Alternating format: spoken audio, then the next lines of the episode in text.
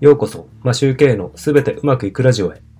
この番組は IT 企業会社員と自営業の二足のわらじを履くワーパパが気づき、アイデア、育児などについて発信し、人生はすべてうまくいくというテーマでお送りしています。こんにちは。皆さん、いかがお過ごしでしょうか？今日は、睡眠不足は酩酊状態というお話をしたいと思います。皆さんは、仕事や勉強などで徹夜をしたことはあるでしょうか？今、僕はオーディオブックで一流の睡眠という本を耳読しているのですが、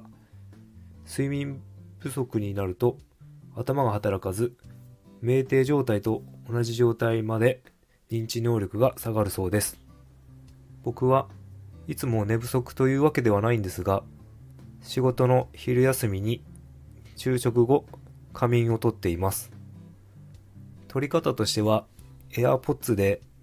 YouTube を聞きながらなんですが、その YouTube は自然のせせらぎのような音を流したり、リラックスするための音を鳴らして眠っています。昼寝をしないとどうしても疲れてしまって頭がすぐに働かなくなるので毎日必ず仮眠を取るようにしています。それでも16時ぐらいになるとやはり疲れてしまって頭が働かなくなるのでそこからは単純作業をするようにしています。仮眠をする時間なんですがだいたい20分くらいがいいらしく30分くらい寝てしまうと熟睡に入ってしまうので逆効果みたいです仮眠する前にカフェインを取ってから眠るっていうのもいいらしいです目覚めがいいということですね。でも僕はカフェインを取ると体調が悪くなってしまうので Apple Watch のタイマーをかけて静かに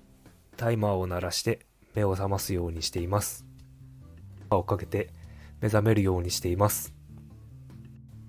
僕は Apple Watch にオートスリープというアプリを入れて毎日睡眠を計測しています。浅い眠り深い眠りなど測定できるのでなかなか面白いです。前日の夜にパソコンやスマホを見ているとやはり深い眠りがすごく少なくて朝も目覚めが悪くてすごく眠い状態が多いです。スマートウォッチだと腕につけて眠るのはちょっと慣れるまでは大変かもしれませんが興味があればぜひ試してみてください。